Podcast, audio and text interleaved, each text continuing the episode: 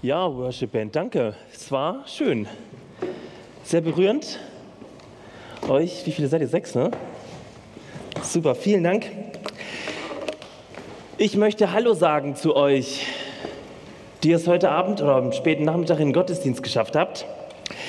Nach 23 Wochen Davidsgeschichten, Psalmen, Knete, erfolgt heute nun der Startschuss zu einer ganz neuen Predigtreihe. Wir haben den Videoclip gesehen. Danke euch, Predigteam. Luki, fantastisch. Du warst das, ne? Ja. Super. Ich möchte damit, dass auch ganz real bei uns ankommt, dass du es dir bewusst machst, dass wir in einer neuen Predigtreihe sind. Ich möchte dich bitten, dass du dich nach rechts oder links drehst und deinem Nachbarn sagst, hey, willkommen in der neuen Predigtreihe. Jetzt.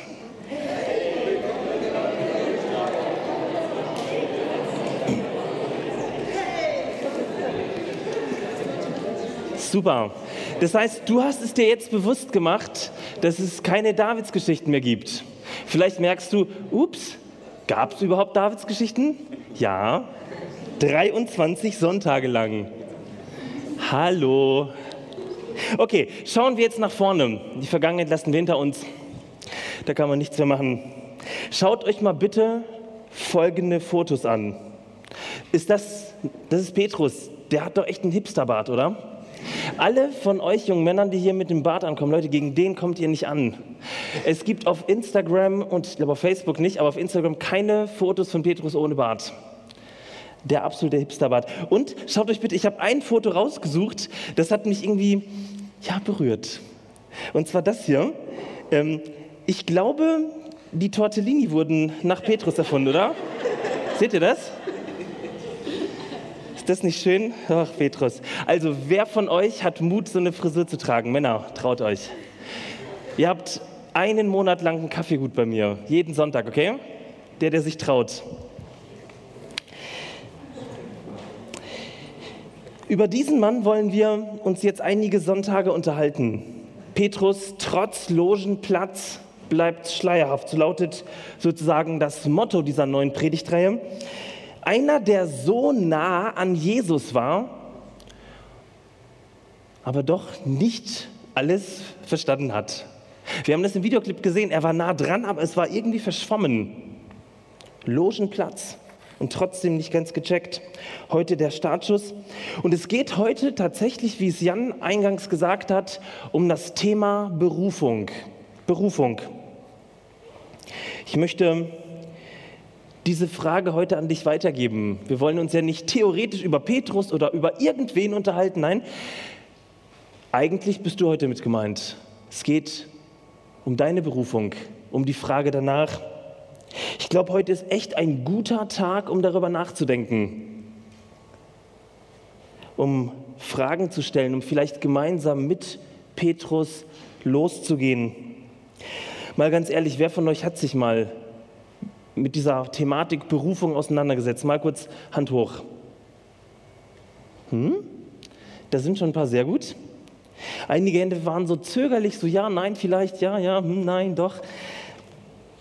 Ich glaube, dass für viele Christen dieses Thema nicht so relevant ist. Es passt einfach nicht in unseren individuellen Alltag. Wer will sich denn schon sagen lassen von anderen, folge du mir nach? ich nein. Das klingt furchtbar. Das bedeutet doch einfach, da hindert mich jemand an meiner persönlichen Entfaltung. Leute, wenn ihr mal im Internet nach dem Wort Berufung sucht, landet man in der Regel auf katholischen Webseiten. Berufung ins Kloster, Berufung, ich höre hier gerade so, Berufung zum Priester und Berufung zur Missionarin, irgendwo ganz weit weg. Oder aber man landet auf Coaching-Seiten und dann geht es eher darum, die Berufung heißt sich selbst finden. Ich finde mich in mir. Darum geht es da eher. Was mich tatsächlich in der letzten Woche wirklich berührt hat, herausgefordert und gleichzeitig begeistert hat, war Lukas 5, der Predigtext. Das überzeugt mich, was Lukas da schreibt über Berufung.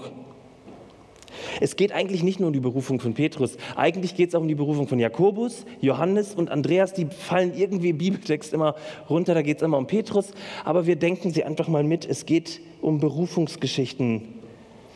Es geht um die Art und Weise, wie Gott diese Welt verändert, wie Gott Stuttgart, wie Gott dein Leben und deine Familie verändert. Ich möchte dich heute herausfordern, das erste Mal vielleicht seit langer Zeit mal wieder über das Thema Berufung nachzudenken. Lass dich doch heute Nachmittag, so cool wie du hier sitzt, von Gott überraschen. Ich möchte, bevor es losgeht, ein kleines Gebet sprechen. Du kannst ganz entspannt sitzen bleiben. Jesus Christus, danke, dass du der Urheber von Berufung bist. Und danke, dass du seit 2000 Jahren nicht aufgehört hast, Menschen zu berufen, wie damals bei Petrus. Und wir bitten dich, dass du das heute auch tust, unter uns, mit uns. Amen. Predigtext, los geht's. Eines Tages drängte sich am See Genezareth eine große Menschenmenge um Jesus. Alle wollten hören, was er von Gott erzählte. Am Ufer lagen zwei leere Boote, die Fischer hatten sie verlassen und arbeiteten in ihren Netzen. Leute, womit fangen Berufungsgeschichten immer an? Jetzt sagt ihr, hä? Mit Gott. Er ist immer am Anfang da. Damit beginnt alles. Gott, bevor irgendjemand berufen wird, ist Gott längst am Werk. Jesus ist scheinbar irgendwie mit anderen Dingen beschäftigt als mit einer Berufung. Wir lesen ja nichts von einer Berufung. Übrigens, im ganzen Text kommt das Wort Berufung überhaupt nicht vor. Jesus ist im Kapitel vorher mit Krankenheilung beschäftigt, mit Auseinandersetzungen in seiner Heimatstadt. Und jetzt in Kapitel 5 bedrängen ihn die Leute, die, kommen, die rücken ihn richtig auf die Pelle. Und Jesus schaut sich um, schaut so in, am See entlang und sieht zwei Boote ja, und ein Wal. Und er steigt in das eine Boot. Wisst ihr, das ist übrigens eine ganz bekannte antike Form der Raumbeschallung. Dass etwas auf den See hinausfahren, dann hört man den Redner viel, viel besser. Das war die Form der Großveranstaltungs-PA-Flow. Ne? Da stieg Jesus in das Boot, das Simon gehörte, und bat ihn, ein Stück auf den See hinauszufahren. Von Boot aus sprach Jesus dann zu den Menschen. Und jetzt passiert etwas ganz Interessantes. Es steht hier gar nicht im Text. Lukas, der Schreiber, setzt es voraus bei den Leuten, die das lesen. Er setzt es bei Petrus voraus. Aber damit beginnt eine Berufung. Da heißt es einfach nur, da stieg Jesus in das Boot, das Simon gehörte, und bat ihn. Merkt ihr, Jesus spricht Petrus an. Damit beginnt eine Berufung. Eigentlich ganz simpel. Damit beginnt jede Beziehung zu einem Menschen, jede, jedes Gespräch, wenn ich sage, Tim David Specht, und du guckst mich an, schaust vom Boden hoch zu mir. Damit beginnt alles. Das ist eigentlich der Beginn einer Berufung. Petrus ist eben noch damit beschäftigt, seine Netze zu waschen. Alltag, Routine nach einer Nachtschicht. Und Jesus spricht ihn an, Simon. Jesus kennt seinen Namen. Simon. Und Petrus guckt hoch, dreht sich vielleicht um, sieht Jesus in die Augen. Leute, das ist ein heiliger Moment. Ein heiliger Moment. Und genauso heilige Momente habt ihr erlebt. Sonst wärt ihr nicht hier, garantiert nicht. Sonst hättet ihr am Sonntagnachmittag was anderes vor, bei 13, 14 Grad Außentemperatur, mitten im Winter. Genau solche heiligen Momente sind eine Berufung. Gott spricht deinen Namen. Er hat ihn gesprochen, sonst wärst du nicht hier. Und ich möchte dich bitten, dass du es dir kurz auf der Zunge zergehen lässt. Dein Name im Munde dessen, der durch sein Wort die Welt geschaffen hat. Dein Name im Munde dessen, der die Welt durch sein Wort geschaffen hat. Uah, unheimlich, oder? So beginnt Berufung, so beginnt eine Berufung. Ich möchte dich fragen, hast du dir je Gedanken darüber gemacht, dass du längst berufen bist? Hast Hast du das mal gehört? Hat es dir jemand gesagt? Du bist längst berufen. Jesus hat dich angesprochen. Du hast dich umgedreht. Du hast hochgeschaut von deinen Netzen, die du gewaschen hast. Vielleicht waren es ja keine Netze, vielleicht waren es Strumpfhosen oder was auch immer. Jesus sagt Simon, er sagt Jan, er sagt Melanie. Und du schaust hoch. Simon Petrus schaut von seinen Netzen auf und sieht Jesus in die Augen. Hier beginnt eine Berufung. Und jetzt achtet mal, was dann passiert. Zwei vollkommene Szenen, vollkommen unterschiedliche Szenen. Jesus auf der einen Seite Jesus, der Mensch gewordene Gott auf der einen Seite und Petrus, ein Fischer, auf der anderen Seite. Ein Fischer, wir würden heute sagen, ein Nobody, ein Teenager. Ja, ihr habt die Bilder eben gesehen. Die Maler der Renaissance haben die äh, Jünger meistens als Bärtige, also als Hipster-Bärtige mit 50er, End-50er gemalt. Sehr viel wahrscheinlicher ist, dass Petrus und die Jünger Teenager waren viel, viel jünger. Leute, die noch nichts geschafft haben in ihrem Leben, die sich noch nicht beweisen konnten, die durch nichts qualifiziert waren für ein Gespräch mit ihrem Schöpfer. So denken wir doch, was hast du vorzuweisen? Womit könntest du Gott gefallen? Lukas beschreibt ihn einfach als Fischer. Ja, das ist sozusagen ein, ein Fischer. Und diese vollkommen unterschiedlichen Szenen bringt Jesus zusammen, indem er Petrus anspricht. Jesus knüpft nämlich an das an, was Petrus kann. Und das war bei Petrus, dem Fischer, ja auch nicht besonders viel. Was konnte ein Fischer? Gut, ein Fischer wusste vielleicht, wie ein Boot aussieht. Oder konnte ein bisschen ein paar Fischsorten voneinander äh, unterscheiden. Dennoch spricht Jesus Petrus dort an, wo Petrus eine Stärke hat, wo Petrus etwas kann, wo Petrus ein Experte war. Und dann, hört genau zu, und dann lässt sich Jesus von Petrus helfen. Leute, was ist das für ein krasses Gottesbild? Wir haben immer das Gefühl, dass Gott ganz abstrakt, ganz weit weg ist. Jesus ist bei einem Fischer, der nichts vorzuweisen hat und lässt sich von ihm helfen. Jesus sagt, Petrus, ich brauche deine Hilfe. Ich habe als Teenager ein ziemlich diffuses Verständnis vom Glauben und von der Berufung gehabt. Trotzdem war mir Gottes Meinung eigentlich immer wichtig. Gerade bei der Berufswahl wollte ich eigentlich schon, dass Gott sagt, Martin, mach das. Studiere jenes, geh dorthin. Deswegen habe ich seit der 11. Klasse immer und immer wieder Gott gebeten, und sagt, Herr, bitte sag mir, was ich machen soll. Bitte, Herr, sag mir, was ich machen soll. Und zwar nicht nur sporadisch, es war schon wichtig. Ich habe das immer und immer wieder ins Gebet gebracht. Es gibt ja in dieser Zeit ja ähm, Weichenstellungen, die ja nicht unerheblich sind. Das ist die Berufswahl, es ist die Wahl von Partnern.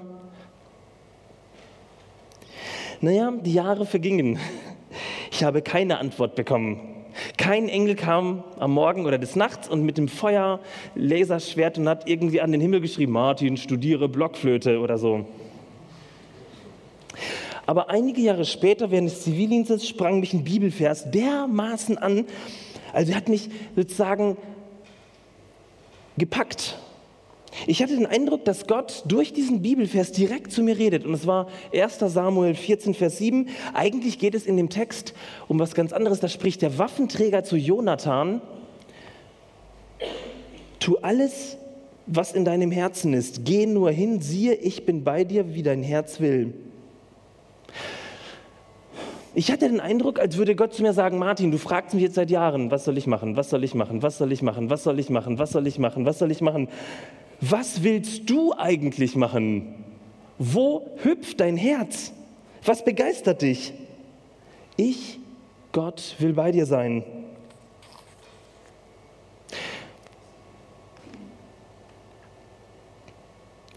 Jesus fragt dich heute, was kannst du? Was kannst du? Was liebst du?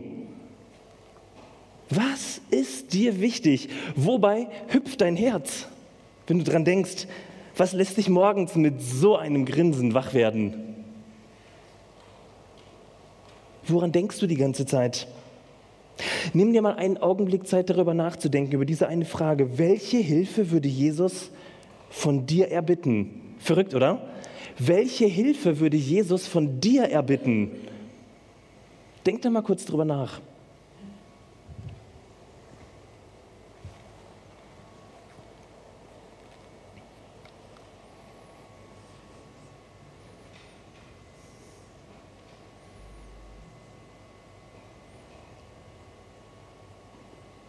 So, ist vorbei. Ich möchte weiterlesen. Anschließend sagte er zu Simon, fahrt jetzt weiter hinaus auf den See und werft eure Netze aus. Herr, erwiderte Simon, wir haben die ganze Nacht gearbeitet und nichts gefangen.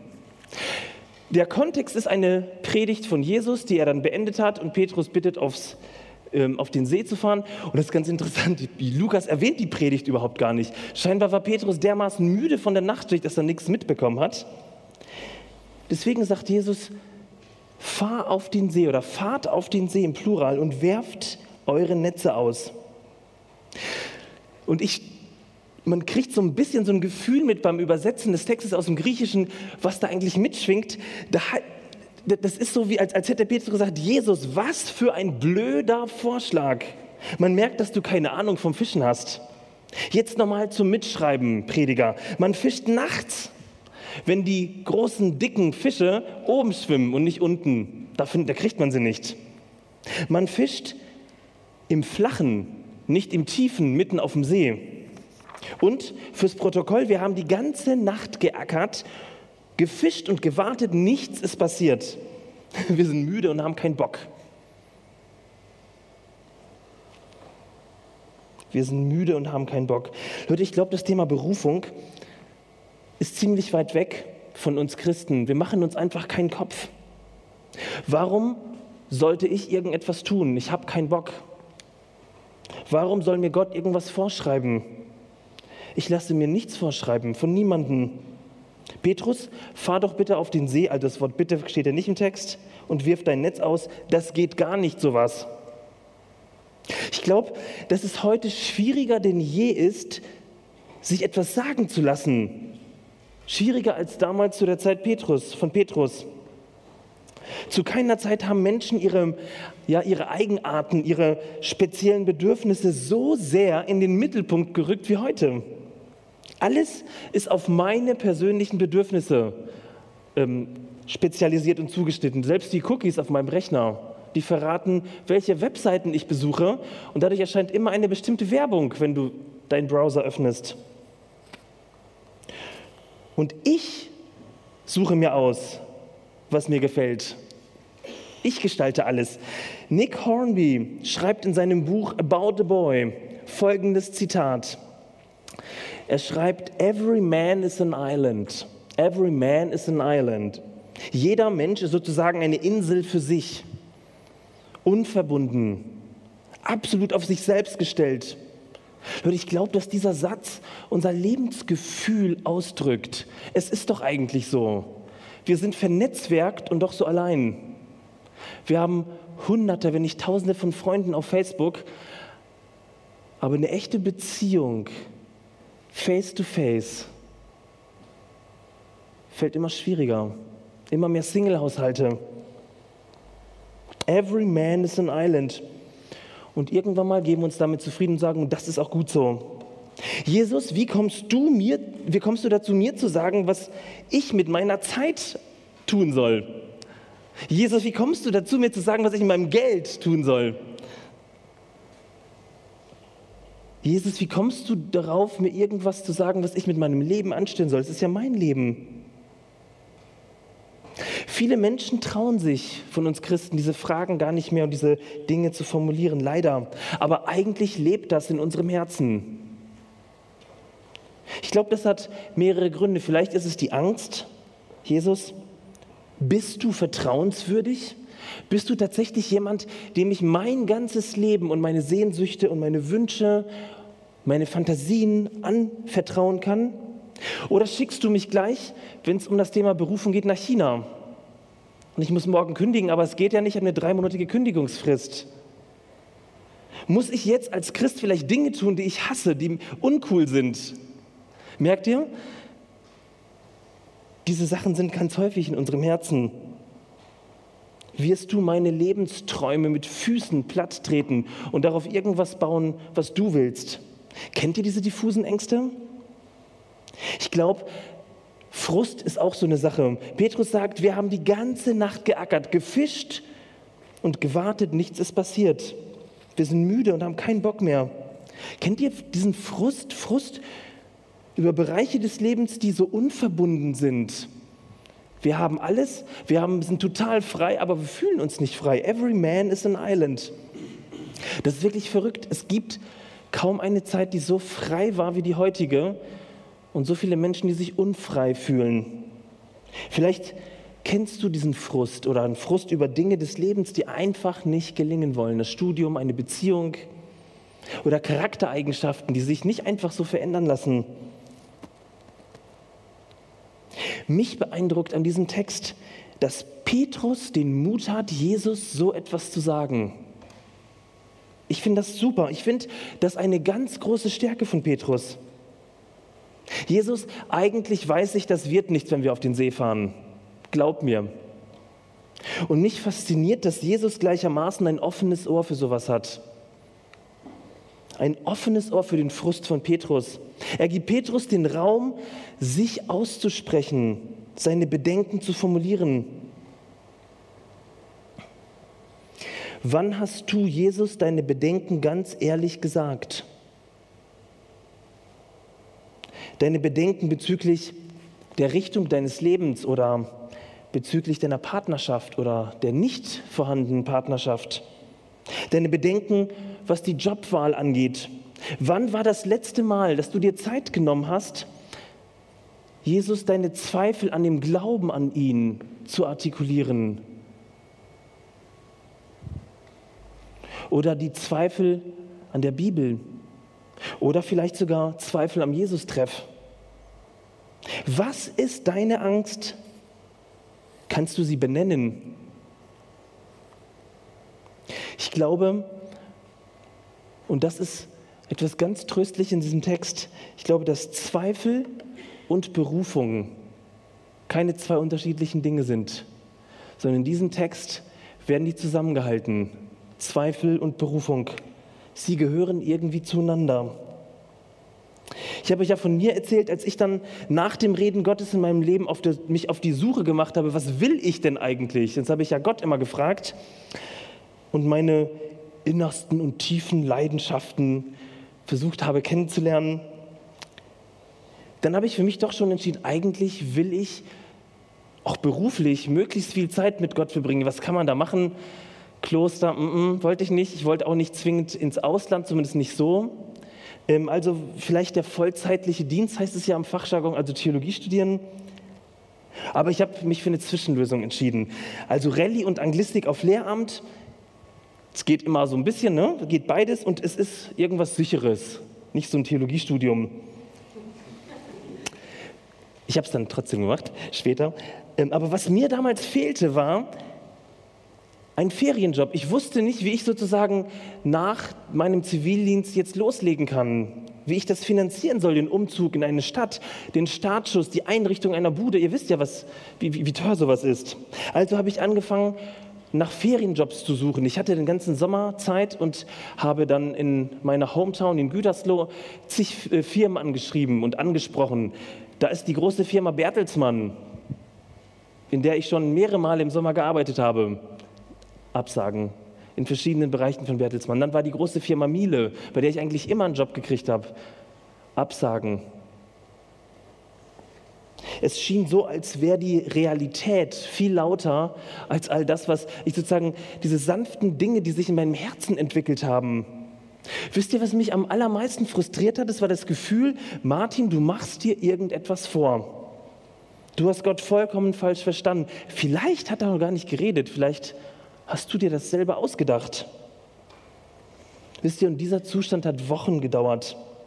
Und auch da in dieser Zeit gab es eigentlich nur eine Sache, die mich echt motiviert hat, dran zu bleiben. Das war sozusagen auch ein Bibelwort und das packte mich. Und wisst ihr, ich habe damals, weil ich verzweifelt war, jung war und einen Studienplatz brauchte, Bibelbingo gemacht. Wisst ihr, was es ist? Bibelbingo. Man schlägt die Bibel irgendwo auf und lässt seinen Finger auf irgendeine Bibelstelle fallen. Ich rate es euch nicht, weil es nicht die zwingend die beste Art ist, in der Bibel zu lesen. Aber das Krasse war, dass Gott sich auf dieses Bibelbingo eingelassen hat und ich bekam einen Bibelvers, der da hieß in 1. im Josua 1, Vers 9, siehe, ich habe dir geboten, dass du getrost und unverzagt seist. Lass dir nicht grauen und entsetze dich nicht, denn der Herr, dein Gott, ist mit dir in allem, was du tun wirst. Okay, das habe ich schon mal in einer etwas anderen Form gehört von Gott. Irgendetwas war in meinem Zweifel und in meiner ja, Richtungslosigkeit, das dann doch irgendwo ja, mir Hoffnung gab. Es gab zumindest irgendwie so ein Hm, vielleicht doch, hm, vielleicht doch, mach's doch. Probier's doch mal aus, vielleicht auch ohne finanzielle Absicherung.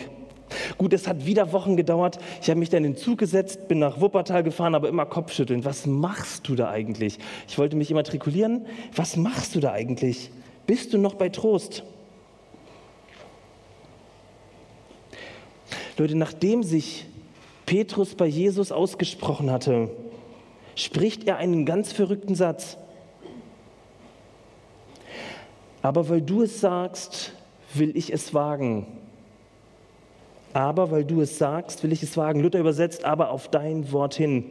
Ich glaube nicht, dass das ein heroischer Satz ist, wo hinten noch so ein Keyboard-Pad ist und irgendwie ganz viele Engel oh, singen und man so einfach so ganz sagt, aber auf dein Wort, Jesus. Ich glaube, das war eher ganz zaghaft, vielleicht sogar im so halb genuscheln, ja, aber auf dein Wort hin. Aber irgendetwas ist da, das im Zweifel sagen, Hoffnung gibt. Da wächst in diesem Berufungsprozess etwas in Petrus heran, was er wahrscheinlich selber nicht verstanden hat, was ihn selber überrascht hat. Eigentlich macht es ja gar keinen Sinn, am Tag im Tiefen nach einer erfolglosen Nacht zu fischen. Eigentlich klingt das, was Gott mir sagt, vollkommen unvernünftig. Und dann kommt ein ganz leises und zartes Aber Achtet mal, wie Petrus das sagt. Wir haben die ganze Nacht gearbeitet und nichts gefangen, aber weil du es sagst, will ich gehen. Petrus versteckt sich nicht mehr hinter seinen Mitarbeitern, er tritt hervor. Du hast mich angesprochen, Jesus. Ich weiß nicht warum, aber hier bin ich. Das ist Vertrauen, das langsam aufkeimt. Denn Leute, Berufung, das steht schon auf ganz unten, Berufung ist ein Prozess. Ein Prozess, der sich entwickelt, der langsam läuft. Da beginnt nicht oben wie bei der Achtermann und dann geht es wieder rauf und runter, wie auch immer, sondern das ist ein Prozess. Ein Prozess. Und ich möchte dich fragen, wie sieht dieser Prozess gerade heute, gerade jetzt in deinem Leben aus? In welcher Sackgasse befindest du dich vielleicht gerade heute? Gedanklich in deinen Berufungsprozess? Und welche Unterstützung brauchst du von uns im Jesus-Treff, um darüber zu reden, um dir vielleicht in diesem Berufungsprozess helfen zu lassen?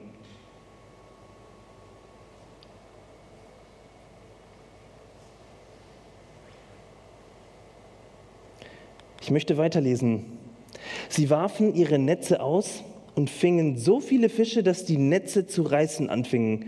Deshalb winkten sie den Fischern im anderen Boot, ihnen zu helfen. Bald waren beide Boote bis zum Rand beladen, sodass sie beinahe sanken. Als Simon Petrus das sah, fiel er erschrocken vor Jesus nieder und rief, Herr, geh weg von mir, ich bin ein sündiger Mensch. Er und alle anderen Fischer waren fassungslos über diesen Fang. Auch Jakobus und Johannes, die Söhne des Zebedeus, die Simon bei der Arbeit geholfen hatten. Leute, das ist eine ganz verrückte Stelle eigentlich. Simon und seine Freunde haben den Eindruck, als hätten sie in die Starkstromleitung des Universums gepackt. Nach so einem großen Fang, Lebensgefahr, zu viel des Guten. Hast du das schon mal vielleicht für dich auch mal so gedacht, Jesus, wir beide, wir passen einfach nicht zusammen? Jesus, ich würde ja gern bei dir bleiben, aber ich kann nicht. Ich habe schlechte Angewohnheiten, ich bin impulsiv. Ich handle, bevor ich nachdenke. Ich habe eine schwierige Vergangenheit. Ich habe unreine Gedanken. Wir passen einfach nicht zusammen. Jesus, geh weg von mir. Leute, auch das gehört zu einer Berufung. Die Erkenntnis Jesus und ich, wir passen nicht zusammen. Und was sagt Jesus? Aber Jesus sagt zu Simon, fürchte dich nicht, fürchte dich nicht. Es ist verrückt, in der Bibel steht dieses fürchte dich nicht 365 Mal, für jeden Tag einmal. Wir brauchen das scheinbar jeden Tag, das zu hören. Fürchte dich nicht. Oder mal auf Neudeutsches, beruhig dich doch mal. Beruhig dich doch mal. Leute, es scheint tatsächlich so, als hätten Simon und die anderen Fischer in dieser einen Situation, wo sie so aufgeregt waren, verstanden, dass der lebendige Gott vor ihnen steht. Vielleicht nur für eine kleine Millisekunde. Und dass es kein Zufall war mit den Fischen, dass ihr ganzes Leben gar kein Zufall ist. Ein unglaubliches Kopfkino in vielen Millisekunden. Jesus kennt jeden dieser Gedanken. Er weiß jedes Wort, das ich spreche.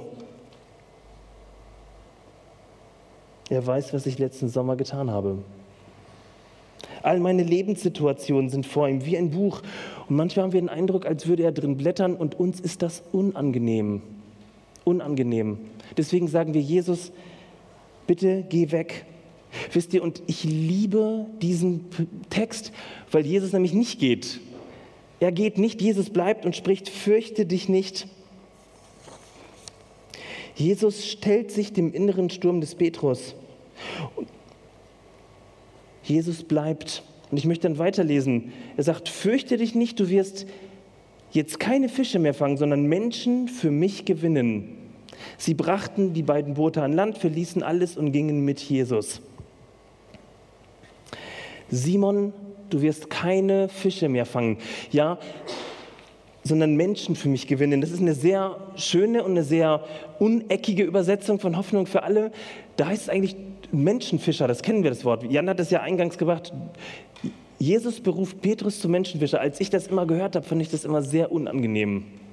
Menschenfischen, das klingt so, oh, ich mag das einfach nicht, wenn das Menschen gefangen nehmen, Menschen fischen. Dachte was heißt das denn nur?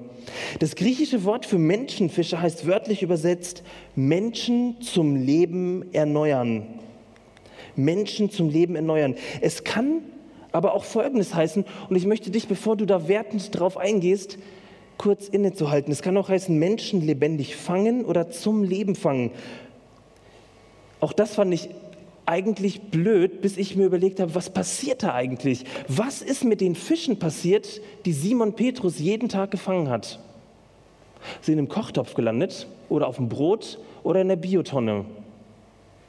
Das sind die drei Möglichkeiten. Also kein schönes Schicksal, tot gegessen, weggeschmissen. Und der neue Auftrag ist ein ganz anderer von Simon Petrus. Erneuere Menschen zum Leben. Lade sie ein in die Beziehung zu Jesus, weil das ist der Ort, wo neues Leben geschieht, wo Menschen aufblühen. Führe Menschen in die Freiheit. Berufung ist Freiheit. Merkt ihr eigentlich, was hier geschieht? Das ist keine Einengung. Berufung ist Freiheit. Und wisst ihr, wie dies geschieht?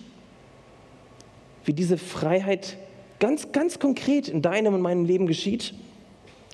Ich möchte es dir sagen, weil du vielleicht das Ganze Tag für Tag übersiehst. Und zwar in deinem Alltag. Ganz konkret in deinem Alltag. Man kann von Petrus halten, was man will. Man, wahrscheinlich hat jeder von euch so ein paar Geschichten auf der Festplatte parat. Der wundersame Fischzug, dann hat man noch diese Geschichte, wo Petrus so cool über das Wasser geht. Wisst ihr, was Petrus aber viel öfter gemacht hat, was er jeden Tag gemacht hat? Neben diesen coolen Großereignissen, wo du sagst, ach, das, das erlebe ich nicht.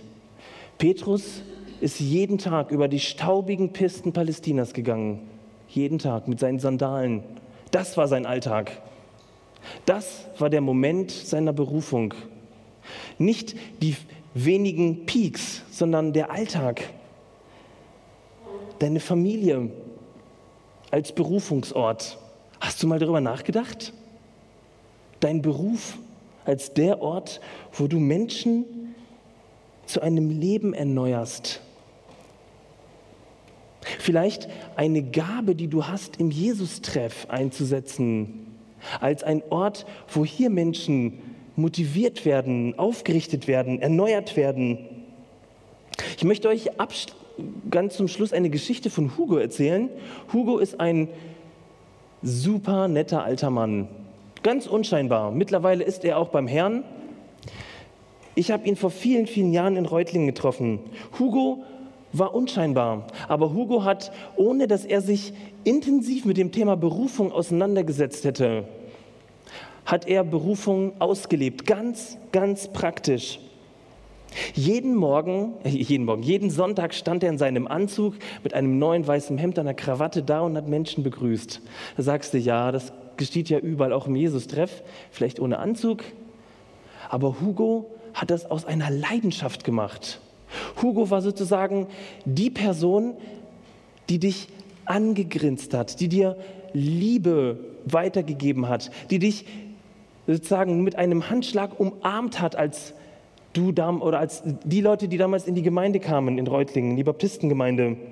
Sonntag für Sonntag stand Hugo dort und hat das mit einer Leidenschaft gemacht, wo ich dachte, wow, das erlebt man selten. Man konnte an seinem Gesicht die Güte Jesu ablesen. Mit so einer Leidenschaft hat er ein, so einen einfachen Dienst gemacht. Und Hugo war über die Gemeindegrenzen bekannt. Jemand, der als alter Mann treu jeden Sonntag steht und Menschen begrüßt.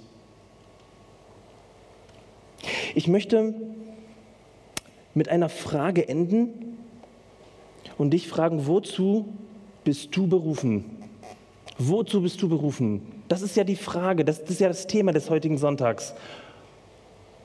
Mark Twain hat Folgendes gesagt, es gibt zwei Tage in deinem Leben, die wichtig sind. Erstens der Tag, an dem du geboren wurdest und zweitens der Tag, an dem du herausfindest, warum. Was ist deine Berufung? Warum bist du hier? Wo hüpft dein Herz? Mich macht es traurig, wenn ich Menschen sehe, die trotz Logenplatz Sonntag für Sonntag sich diesem Thema nicht stellen und vielleicht doch ein bisschen unscharf sehen. Ich möchte dich einladen, dass du diesem Thema nachgehst. Es lohnt sich, es lohnt sich ungemein. Und ich möchte vor, bevor wir noch ein Lied gemeinsam singen, für euch beten. Und ich möchte euch bitten, dazu aufzustehen.